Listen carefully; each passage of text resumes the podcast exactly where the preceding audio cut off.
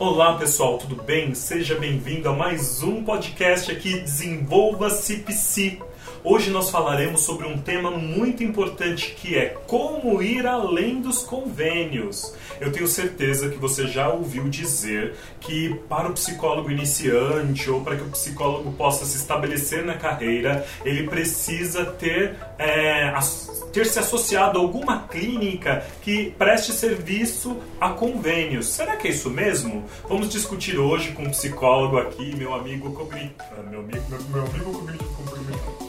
Vamos, vamos discutir um pouquinho sobre isso com meu amigo psicólogo Igor Alves, que é um terapeuta cognitivo-comportamental, vai dividir conosco a sua experiência com convênios e eu quero contribuir com você para que também possa pensar em algumas alternativas que possam facilitar a sua entrada e a sua estabilidade na carreira de psicólogo clínico, tendo ou não algum vínculo com estes convênios, tá bom?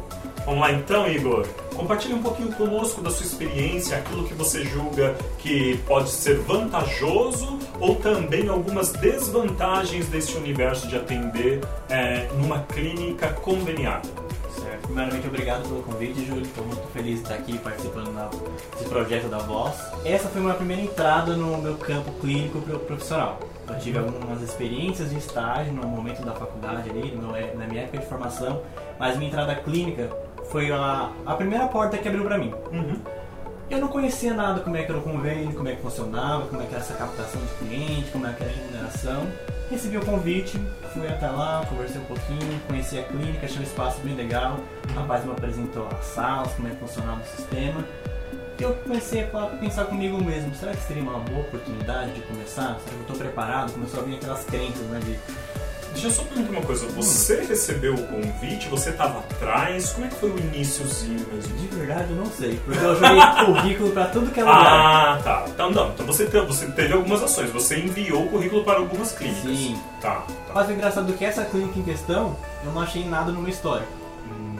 Você alguma... não sabe como eles te acharam? Não sei como é que me que acharam, curioso. mas me acharam. Fiquei uhum. feliz que me encontraram. Ótimo. E aí eu fui lá, conversei, fiz a proposta, falou como é que era. E eu fiquei nessa, fiquei quase um mês para responder se eu entrar ou não, até que falei, vamos lá, né? Eu entrei. E tem alguns pontos que eu achei interessante do convênio médico. Na captação de cliente você não faz esforço nenhum, você só precisa estar tá lá. O cliente entra em contato com a clínica de acordo ali com o seu convênio médico, pergunta se a clínica faz atendimento esse é, convênio específico e fala, olha, tem o profissional tal disponível, fala o gênero disponível, o horário disponível e vai marcando. E quando eu chego no dia eu sei qual é a minha agenda. Então não tenho essa preocupação em captar é, clientes. O que é uma questão relevante para quem está começando. Uma das dores do psicólogo clínico é como é que eu vou ter clientes? Como é que eu vou captar clientes? Então ter um espaço, um lugar onde os clientes chegam uh, automaticamente, espontaneamente, é o que nós desejamos. Porque é essa fantasia que a gente tem na época da faculdade, que você vai se formar, você vai tirar o seu CRP e vai ter a população inteira do lugar onde você mora querendo atendimento. Porque, claro, você é um psicólogo clínico, tá ali com o seu saber pronto para ajudar na transformação das pessoas e elas querem ter a vida transformada. Com certeza elas vão procurar os meus serviços. Eu vou imprimir mil cartões, eu não vou entregar nem tudo, porque eu não tenho como atender mil pessoas pessoas, imagina se elas vêm. Ai, lê do engano, lê do engano, meu caro. Não funciona assim. As pessoas não nos procuram apenas porque nós temos um título de psicólogo. Muita coisa está envolvida nessa procura. Então, é, querer estar associado a algum lugar que te prometa ou que te traga clientes é o que todo mundo no início da carreira quer. E as clínicas de convênio têm esta vantagem, né? elas têm uma entrada frequente de clientes. Eu coloco entrada frequente nisso, Júlio, que é uma demanda muito grande. Hum. No meu primeiro dia de atendimento, foi uma, foi uma experiência assim, totalmente nova. Porque na época da faculdade eu tinha um paciente para uma determinada matéria e no plantão, que é de acordo com vai aparecendo na procura, eles às vezes faziam um atendimento, no máximo dois num dia. Uhum. E pra mim era o suficiente. no meu primeiro dia de atendimento, eu fiz 10 atendimentos. 10 atendimentos? E foi assim, ó. No primeiro no dia? No primeiro dia. No meu primeiro atendimento eu tava assim, ó. Ansiedade flor da pele, E tremendo. no décimo com a vacina destruindo. Quando chegou no terceiro, no segundo eu ainda tava um pouco Nossa. ansioso, no terceiro, no quarto, parecia que eu já tava ali há tanto tempo. Começou a se tornar algo natural. Aquele medo que eu tinha de experiência profissional, experiência clínica, parecia que nunca existiu. Eu tava lá atendendo, falando, atendendo, falando, e eu não tinha uma, uma, uma especialidade ainda, não era da, da TCC ainda. Então, Aham. tudo aquilo que eu aprendi na faculdade, todos os aportes teóricos, estavam comigo naquele momento. Então, fazer a mistura de um pouquinho, ia mais um pouquinho da psicanálise, que foi o que eu tive mais experiência. Mas quando a gente sai da faculdade, a gente fica assim, eu sei isso com laranja, às vezes com abacaxi, isso aqui eu sei tratar com psicanálise, isso aqui eu É, sei com exatamente. análise com comportamento, isso daqui eu ouvi na aula, né, de X lá, o que isso aqui eu vi no livro tal. A gente fala assim, o que eu consegui eu uso. A gente fica meio sem saber Sim. por onde ir, né? E foi basicamente isso, foi uma demanda muito grande. Eu tenho até uma história engraçada. No, Uhum. no meu segundo dia, que foi na semana seguinte, até então ele falou, faz uma experiência, o dono da clínica, faz uma experiência do seguinte, você fica um dia só, do horário X ao horário X. Se você pegar ali o ritmo, perceber se adiciona mais um dia na semana, Se você sobreviver aos 10 É, primeiros basicamente isso. Ah, se você passar na experiência pessoal, você Uhum. adiciona mais dias. Eu tinha uma agenda que era, começava às 10 horas da manhã e ia até às 5 horas da tarde, isso na, na sexta-feira. Eu tenho o hábito de chegar 30 minutos antes, me preparar, ler, ler os casos, Uhum. organizar minha sala. No meu segundo dia, eu chego lá, 9 e meia da manhã, e eu abro meu computador, tem todo o sistema, aparecem uns rostinhos quando o paciente está em, em- na sala de espera. E eu vi que tinha dois lá, um às 9 horas e um às 9 e meia. E eu fiquei, eita, o que, que aconteceu aqui? E aí eu fui, chamei o nome da, da primeira pessoa que estava lá, aham. e aí a segunda paciente, minto, a primeira paciente que eu chamei, ela era do horário das 10 horas. aham. E tinha uma paciente lá que era do primeiro horário, que era das 9 horas. E aí ela falou assim, eu estou aqui já faz uma hora, você não vai me atender? E eu, caramba, o que, que eu vou falar? Eu falei, calma, eu estou chegando agora, não sei o que está acontecendo, deixa eu verificar aqui com a recepção. Eles falaram, a gente marcou aqui no horário tal, mas meu horário não é esse, meu horário é outro, começa às 10 horas. E a mulher estava numa pilha de nervos, ela estava muito estressada. Ela falou, Era o seu primeiro atendimento com ela. ia ser meu primeiro atendimento com ela. E com a outra também. Uhum.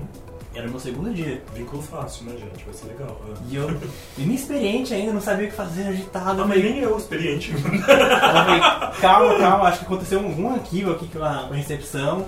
Vou atender ela, logo em seguida atendo você e vamos continuando assim.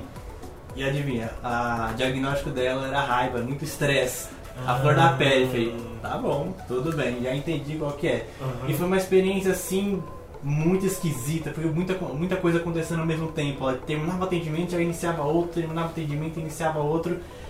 Teve um paciente que faltou, foi o momento que eu respirei, que eu não tava sabendo o que estava acontecendo, não tava Ah, conseguindo então lidar. tem o seu bônus e o seu ônus. Você tem muitos pacientes, mas você tem muitos pacientes. Muitos pacientes. Né? E aí que entra talvez uma, uma desvantagem. Tem uma vantagem que por muita demanda, muitos pacientes, eu chamo de uma experiência ali, às vezes um laboratório, você começar a experimentar coisas, de experimentar coisas que você aprendeu na faculdade, experimentar alguma coisa que você está aprendendo às vezes numa especialização, numa pós, ou até mesmo nos livros que você vai assim, autodidata ali. E ali você vai. Cada atendimento vai ser uma pessoa totalmente diferente, com uma demanda diferente, e é um volume tão grande que você tem a, oportunidade de experimentar isso. Em contrapartida, você tem um volume também muito grande, que causa muita atenção, muito estresse. Eu tenho um recorde pessoal de atendimento que são de 15 pacientes num dia. 15 pacientes. Mas assim, e o tempo dessas sessões? Eu trabalho em duas clínicas, né? Na primeira, essa primeira que foi onde eu iniciei minha carreira como profissional, lá o tempo é de 30 minutos. Então Esses 15, foi no. uma 30, pela outra. mas 30 minutos? 30 minutos. Sessões de 30 minutos. Aham. Eita, gente, faz uma pausa. Uma pausa para 15 pacientes em sessões de 30 minutos. Respira um pouquinho. Faz uma pausa. Eita, vocês estão vocês estão ouvindo? Então, beleza. Todo mundo quer ter clientes, certo? Todos nós queremos atender. Ter um espaço que te traga né, estas pessoas e te possibilite é, ter esta experiência é muito rico. Mas as condições de trabalho, elas influenciam diretamente na qualidade do serviço prestado. Isso não tem a ver com sua competência, com ser competente ou incompetente, ter habilidade, capacidade ou não, não tem a ver com isso. A gente está falando de condições de trabalho. né? É, eu acredito, assim, é possível fazer, é, em alguns casos, é possível fazer uma sessão de 30 minutos com qualidade, em alguns casos. Com algumas abordagens, por exemplo, na nossa cognitivo comportamental, numa abordagem diretiva, estruturada, em alguns casos a gente consegue realizar um bom trabalho. Porém, em outros casos, de repente você pega alguém com um sofrimento agudo, um transtorno de personalidade, um TDAH, não é tão simples assim atender. E o que eu conheço das histórias que eu ouço de outros colegas e estou ouvindo agora é que no convênio a demanda é muito diversa também. Você não tem controle nenhum do que aparece. Certo? Então tem que dar conta das mais diversas demandas num período de sessão né? Muito curto, feliz daquele que te pega no início, o primeiro, segundo paciente e o décimo quinto. Como é que é nessa história? É estressante, Júlio. Tem dias que, quando eu estava antes da pandemia, que eu estava no atendimento ainda presencial, tinha dias que era muito cansativo. Que além de, de, de ter os atendimentos, eu tinha que ir para casa e ainda revisar os casos, estudar, ver o que, que eu poderia fazer de diferente. E como um atendimento Uhum. meio que express, de 30 minutos, então Uhum. eu tinha que meio que, colocando um pouquinho da minha crença, né? Dar o meu melhor nesse mínimo espaço que eu tenho para conseguir atender aquela demanda. E claro, como É, a crença é parcialmente verdadeira, dar o melhor possível. sim, O problema é que na nossa cabeça não fica Né. respeitando o possível, né? Quer- mais. É, então, a crença mais adaptativa seria, diante destas condições de trabalho, eu vou dar o melhor possível. exato. E no meu início foi meio esquisito. Enquanto eu tava ali nos primeiros atendimentos, meio que tinha meio que um protocolo mais ou menos bem estabelecido, estava ok. Mas e depois, no primeiro mês, no segundo mês, quando já começa a entender melhor o caso? Qual seria meu aporte teórico? Por qual caminho eu iria trilhar? Sendo que eu vim de uma formação recente e que eu vi vários caminhos. Uhum. E eu comecei a observar que o que eu tinha escolhido não estava me ajudando, não estava Uhum. conseguindo ver algum resultado. E aí comecei a aprofundar um pouquinho na, na TCC. Foi aí que eu comecei a ver que tinha uma estrutura um pouco mais diretiva ali. Pelo pouco tempo que eu tinha, talvez a TCC poderia me ajudar um pouquinho melhor comparado ao que eu já estava utilizando. Uhum. E comecei a ver um pouquinho mais de resultado. E aí foi quando entrei na especialização para conseguir melhorar e aprimorar um pouquinho melhor isso. Aham. E aí foi aí que eu consegui buscar mais estrutura, buscar um atendimento, mesmo que seja de 30 minutos, mas que ele seja esses 30 minutos, os melhores 30 minutos ali desse atendimento. Perfeito, perfeito. A gente, olha, terapia cognitivo comportamental com a estrutura de sessão, né, com o planejamento das sessões, com a gente conseguindo ter instrumentos adequados para cada demanda, ela é um refúgio não só para o terapeuta iniciante, mas ela trouxe para mim, nos meus atendimentos também, segurança. Você, ah, eu sei por onde ir o que eu estou fazendo. Então, é diferente de algumas abordagens que vamos sentar e ver o que acontece. Isso me deixava mais inseguro e, e às vezes com dúvida se aquilo que eu estava fazendo realmente estava promovendo uma mudança efetiva na vida do cliente. Parecia que sim, às vezes, e às vezes não. E quando não, parece que a culpa era do cliente, nunca do terapeuta. Né? Então, pelo menos com a abordagem cognitivo-comportamental, a gente consegue equilibrar isso melhor e ter um uma referência, ter instrumentos que ajudem a gente a mensurar aquela mudança. Então, isso para quem trabalha com uma psicologia baseada em evidências é fundamental. Eu ainda estou assustado com esse volume de trabalho. Mas então, você está atendendo essa tonelada de gente, 15 pessoas por dia, você tá rico, né? Ah, é um sonho, Júlio, é um sonho. Você tá, nossa! Venha para o convênio, é o lugar da fortuna para os psicólogos. Venha ser um psicólogo milionário, não é isso? Pena que não. É. Se fosse, eu estaria aqui milionário, como você disse, né? É. Aí que entra também uma outra desvantagem. Apesar de ser um, um bom lugar assim de iniciar, para você conseguir ter uma experiência, para ver se é realmente isso que você quer, como tem um alto volume, você vai ver diversas coisas, então vai ser meio que um teste pessoal. Será que eu estou preparado para isso? Claro que numa estrutura um pouco melhor, de mais tempo, uma estrutura ali um pouco mais tranquila, talvez não seja tão impactante assim. E aí que entra uma- um ponto negativo que é o repasse, que é o valor de sessão. Dependendo da, do convênio, dependendo da clínica, cada clínica vai trabalhar com um certo número de convênios, ou às vezes só apenas um convênio. Uhum.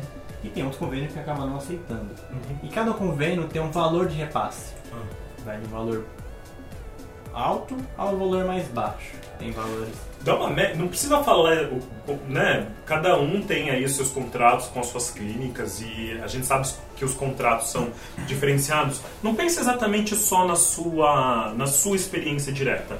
Pensa assim, daquilo que você ouviu de colegas, eu conheço também, né? Mas como o Igor está aqui compartilhando, daquilo que você ouviu do valor mais baixo ao valor mais alto de sessão.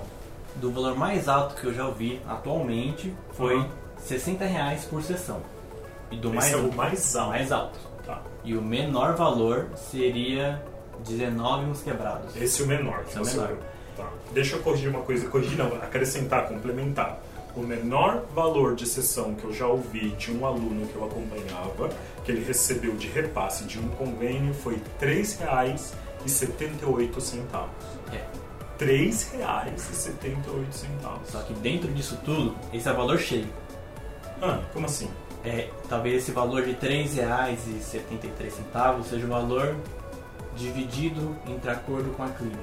Ah, tá, tá bom. Eu passei Entendi. agora um valor que é geral, que é o valor que o convênio repassa para a clínica. Aí vai depender do contrato de clínica para clínica, que vai ter um repasse de porcentagem. Ah, então tá. Deixa eu. Eu entendi o que o Igor está dizendo, eu não sei se você entendeu. O que o convênio repassa para a clínica é um valor, certo? Então, os 60 reais lá, certo? Mas não são 60 reais que chega na mão do psicólogo, porque tem uma parte desses 60 reais que é da clínica. E aí as clínicas vão tra- trabalhar com porcentagens diferentes. Esse valor de R$ 3,78 já era um valor que a psicóloga recebeu dessa divisão entre o que ficava para a clínica e o que ficava para ela. Então, eu acho que era um convênio que pagava 7 e alguma coisa, 7 reais e alguma coisa por sessão. E aí a clínica ficava com uma parte desses 7 e alguma coisa e para ela esses 3,78. Come- Continua parecendo vantajoso para você esse trabalho? Olha, eu quero falar com respeito aos meus colegas que atendem convênio. O Igor está aqui a prova, né, que eu respeito muito. Eu respeito você que precisa trabalhar em clínicas com convênio, porque foi a forma que você conseguiu até o momento de se estabelecer dentro da psicologia. Então você tem as suas contas, você estudou pra caramba, você né, se dedicou, mas a dor que me fica é o quão desvalorizado é o trabalho do psicólogo prestando serviços a estas clínicas, porque ainda tem uma outra dor. Porque você está lá recebendo esse valor de sessão, só que a pessoa que está sentada ali na sua frente, que paga o convênio XYZ, às vezes é um diretor de uma empresa, às vezes é um coordenador XYZ, é uma pessoa que tem uma condição financeira muito alta que paga caro pelo convênio, pelo convênio dele ele paga caro, ou a empresa paga caro por este convênio, só que este convênio repassa esse valor de sessão para o psicólogo. Então você começa a ouvir umas histórias de que ele foi para Disney, de que foi passar as férias não sei na onde, de que comprou no final de semana sei lá o que, e você está recebendo menos do que 60 reais, no maior, no maior valor de sessão. Então existe uma outra dor não dita do psicólogo que está presente nos atendimentos e que de alguma maneira interfere. Não interfere na sua paixão pela profissão, não interfere pelo seu desejo de, de colaborar com as pessoas e de vê-las bem, mas interfere na sua relação é, como, como profissional com a própria psicologia. E aí deixa a gente questionando se vale a pena, se não vale a pena, se é só este caminho.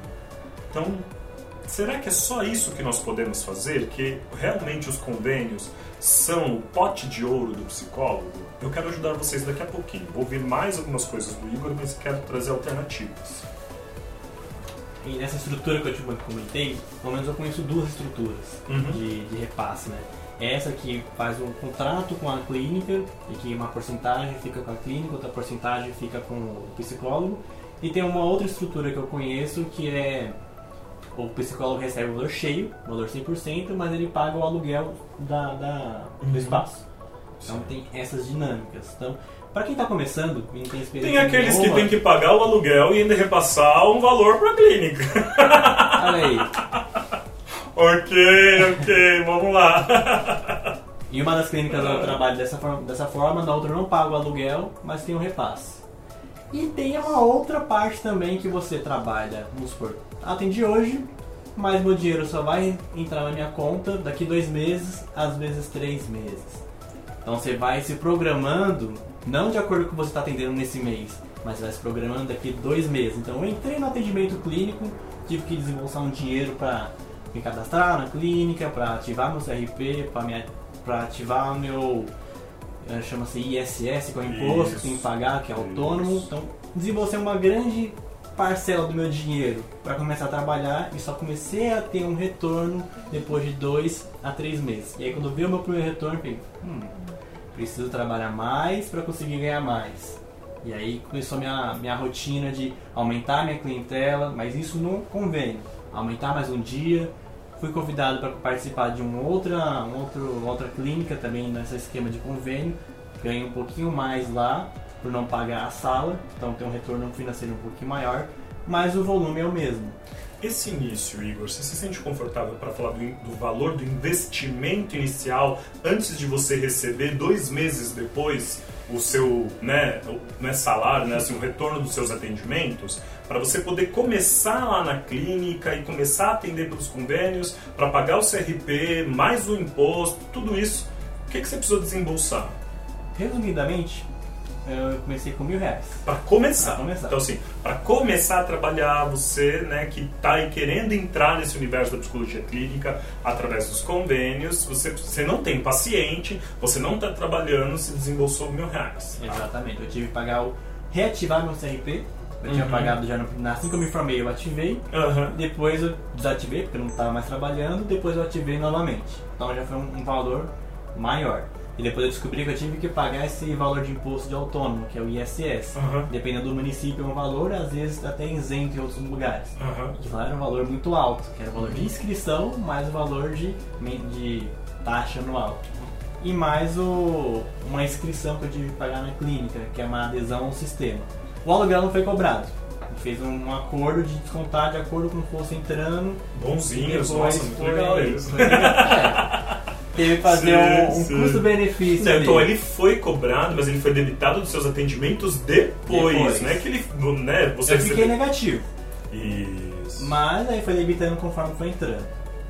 Então foi uma entrada tanto Então, então, na verdade, se você for somar o dinheiro que foi debitado posteriormente, né, o valor ainda é até maior do que estes mil reais Sim. para começar. Ah, daria mais ou menos uns 1.600 reais. Para começar, Começar a atender. Então, se você viu o nosso episódio anterior do podcast, onde estávamos aqui nós quatro, o Igor, a Juliana, a Silmara, junto comigo, e nós falamos um pouquinho da nossa história assim que terminamos a graduação, você me ouviu contando um pouco do meu início dentro da área clínica, onde eu comecei atendendo numa sala cedida de uma creche que era linkada à igreja. Eu vou dizer para vocês, gente, nunca ninguém me pagou R$ 3,78 por uma sessão. E nós estávamos atendendo aos pés de uma comunidade. Nunca ninguém pediu atendimento gratuito. Nós já dizíamos no nossa, na nossa comunicação, nos nossos avisos, avisando a comunidade, nós falávamos que o atendimento não era gratuito. Que as pessoas precisariam colaborar com algo. E estas pessoas, numa comunidade, numa sala cedida de uma creche ligada à igreja, elas não pagavam R$ 3,78. Eu nunca recebi R$ 3,78, 5 reais, 10 reais. 15 Ó, o menor valor lá foi 20 reais por sessão. O menor. O menor valor lá. Certo? As pessoas, elas atribuíam valor ao nosso trabalho. Mesmo, mesmo estando numa, no, com uma população carente. Então eu digo para você o seguinte: faça as contas, se vale mesmo a pena. Se você hoje tem a vontade de atuar na clínica, mas você não dispõe de muito dinheiro, se você também é, mora numa área periférica, se você não tem também o capital para desembolsar, mesmo que você não more, mas você não tem um capital aí disponível para desembolsar esse valor agora, o que eu sugiro? Escolha um local que você não tenha um custo muito alto, tá? Ou procure um, um colega firmeza, que às vezes nem muito simples, às vezes, é. mas alguém que possa dividir um espaço ou algumas pessoas que possam dividir um espaço com você para que esse valor seja muito baixo inicialmente, que assim você consegue oferecer o seu atendimento por um valor também mais baixo, mas proporcional aos custos que você tem, ok? E assim você começa a, a criar uma clientela. Eu vou dar aqui diferentes dicas, diferentes orientações para vocês ao longo dos nossos podcasts. Mas, gente, olha, se você fizer atendimentos por valores diferenciados, mais baixos, eu não gosto do termo do valor social, né? Um outro momento a gente pode discutir melhor, discutir melhor sobre isso, mas a situação que os convênios nos colocam, ela é ainda mais discutível do que você fazer um atendimento por valor diferenciado.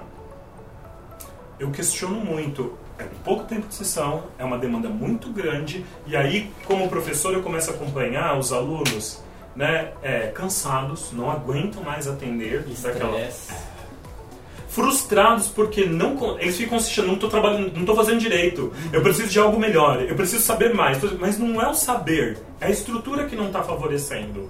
E como a estrutura não favorece, né, o psicólogo ali tentando, tentando, tentando, tem a tendência a não conseguir, a, a se sentir falho, a se sentir incompetente.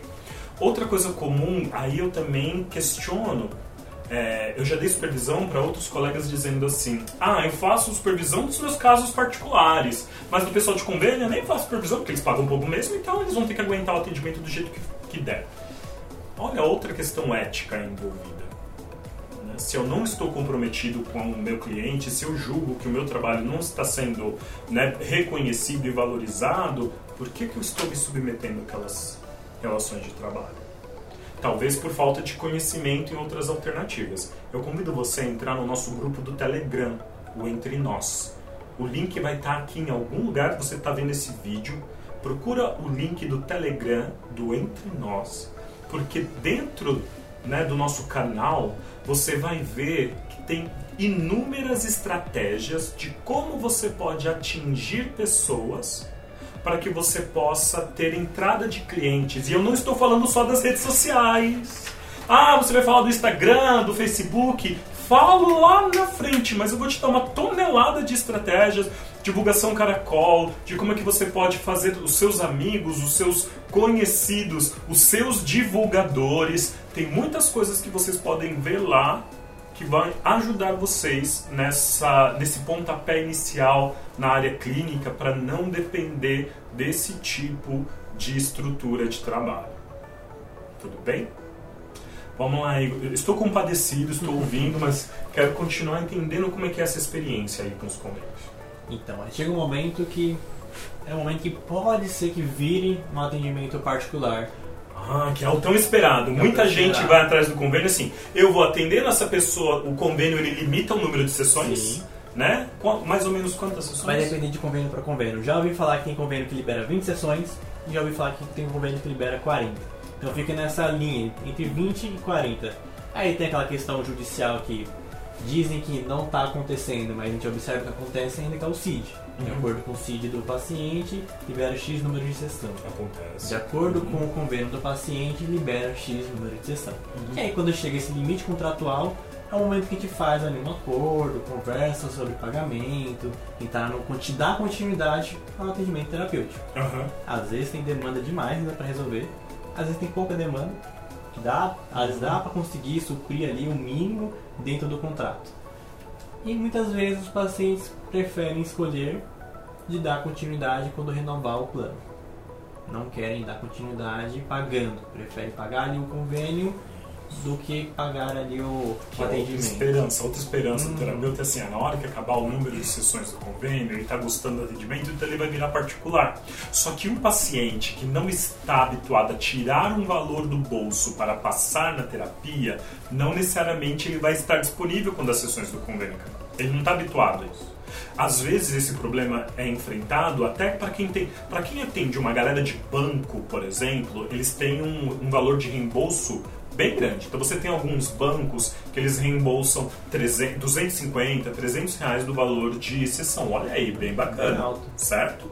Só que também tem números limitados. E aí o psicólogo está ali feliz recebendo aquele valor de sessão. Só que quando acaba o, o número de sessões, mesmo aquela pessoa trabalhando num banco tendo condições, como ela não tira o valor do bolso, ela espera novamente Uhum. tá? Se ela não tiver numa crise aguda, se ela não tiver num momento ali é, realmente dependendo do atendimento, ela escolhe parar.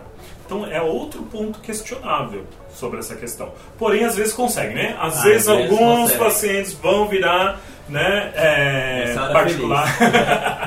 Nossa, o meu sacrifício tá valendo a pena, né? De 15, de 15, ó, sei lá, de, de 60, dois viraram particulares. Exatamente Uhum. assim. Então tem pacientes que querem dar continuidade, gostam do trabalho, os que também não dão continuidade, por meio do feedback, eles falam que gostam do trabalho, mas por questão às vezes financeira, às vezes até palpável, de falar, não tenho condição nenhuma de fazer, a empresa que paga um convênio, então não consigo, não, então entendo. E vamos tentar chegar num valor que você consiga, mas às vezes nem esse valor, o valor mais baixo que eu consigo fazer, o paciente consegue pagar. Já tem outros que às vezes tem uma condição, mas preferem esperar. Uhum. E é uma É. opção Sim. de cada um. Não Sim. posso lá falar, não, você tá precisando, você tem que fazer. não tem esse poder para isso. Mas tem pacientes que gostam de continuar, que continuam, e às vezes ele tem um plano de fazer o atendimento particular, pagando.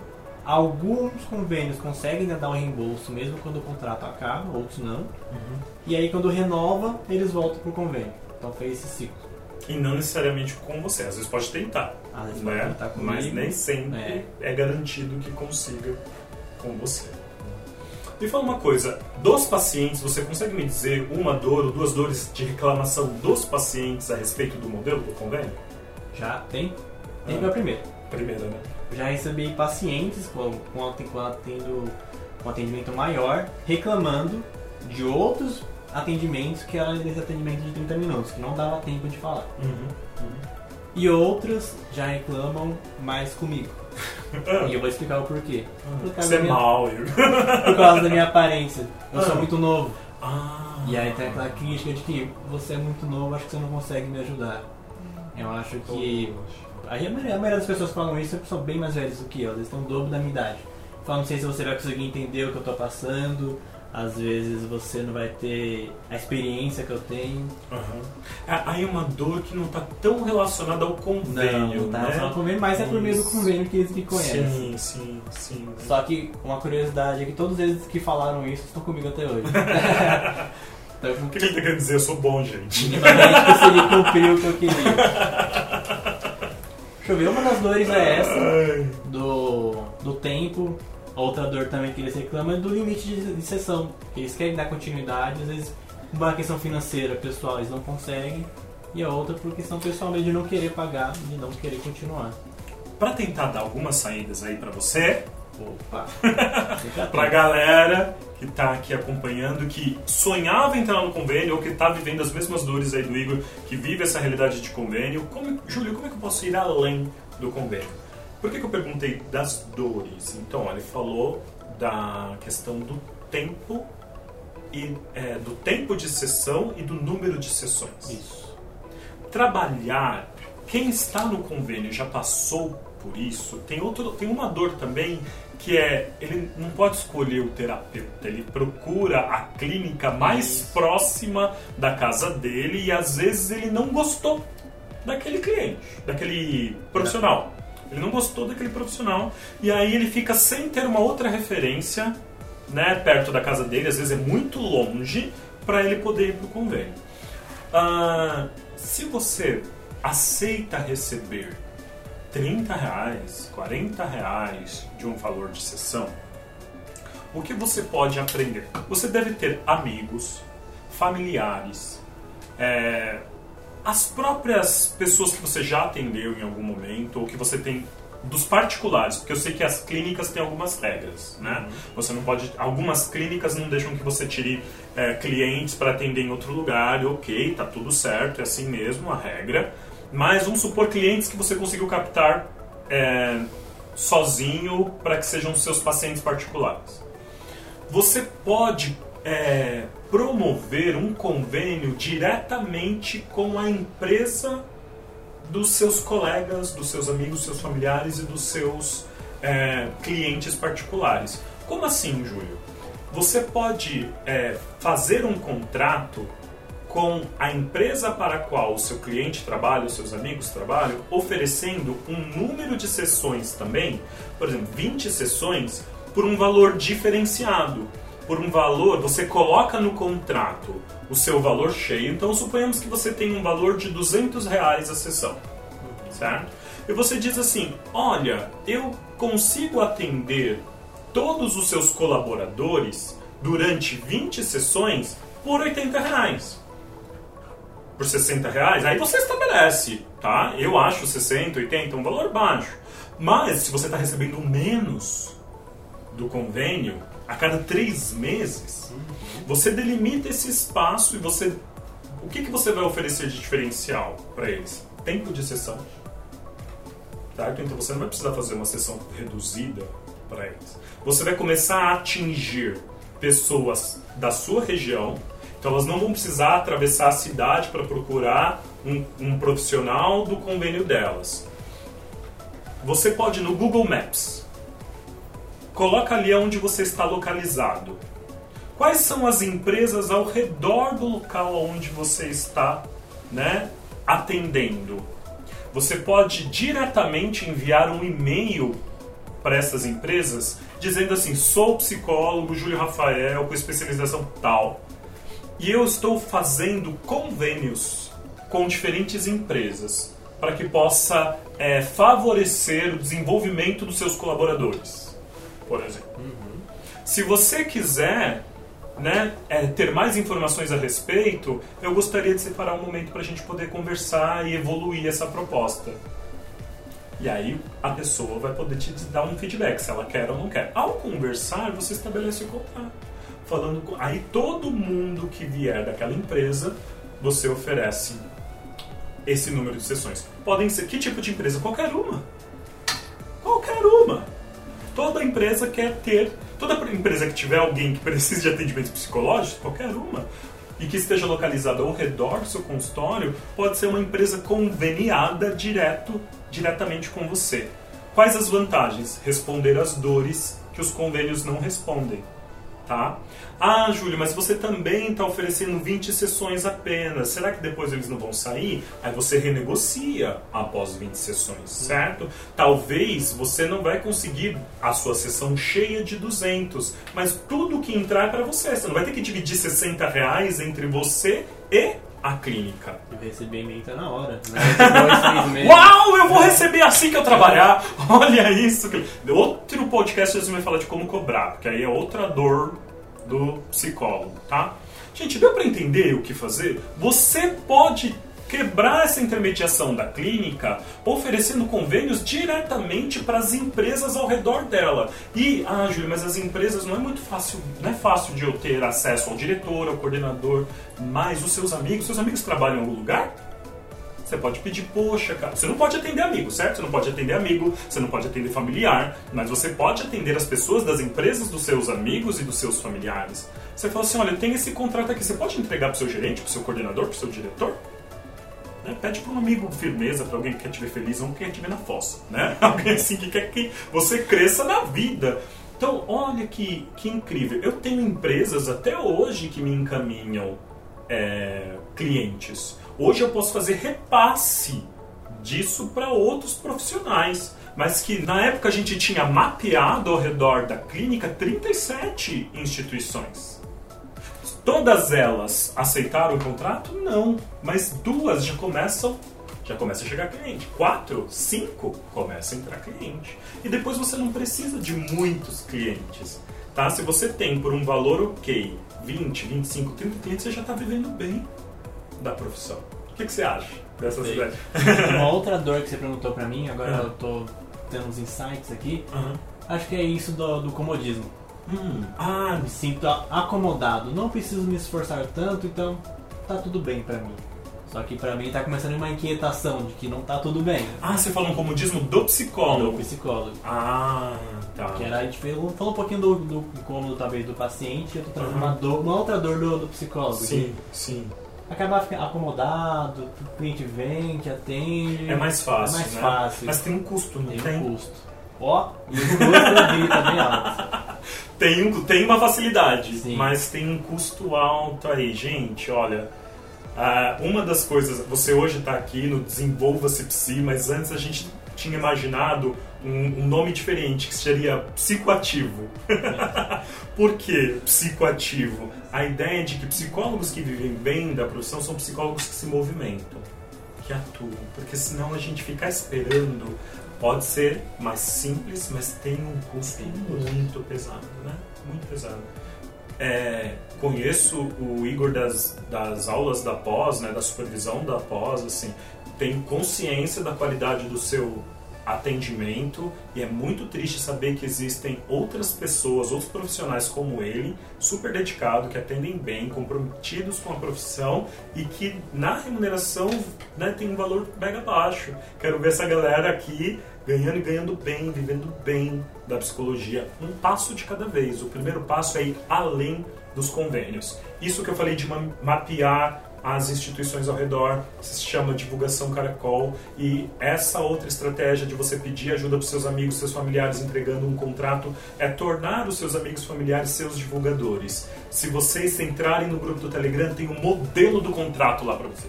Tá, um modelo. É só você entrar, colocar seus dados, colocar a sua proposta e repassar para as outras pessoas. Mais do que isso eu não consigo fazer por vocês, né? Agora só basta que vocês se movimentem. Poxa, quero agradecer mais uma vez a sua participação aqui, Igor. Eu que fico agradecido. Muito obrigado pela sua transparência, por trazer pra gente da sua experiência, trazer aqui né, as vantagens e desvantagens de estar no convênio. Espero que você tenha também podido né, é, crescer e aprender com essa nossa discussão. E aguarde aqui o nosso próximo episódio do podcast Desenvolva-se Psi, onde nós vamos tratar ainda de inúmeros, de inúmeras dores desse universo da psicologia clínica, tá bom? Muito obrigado. Até mais, gente. Até a próxima. mais. Tchau, tchau.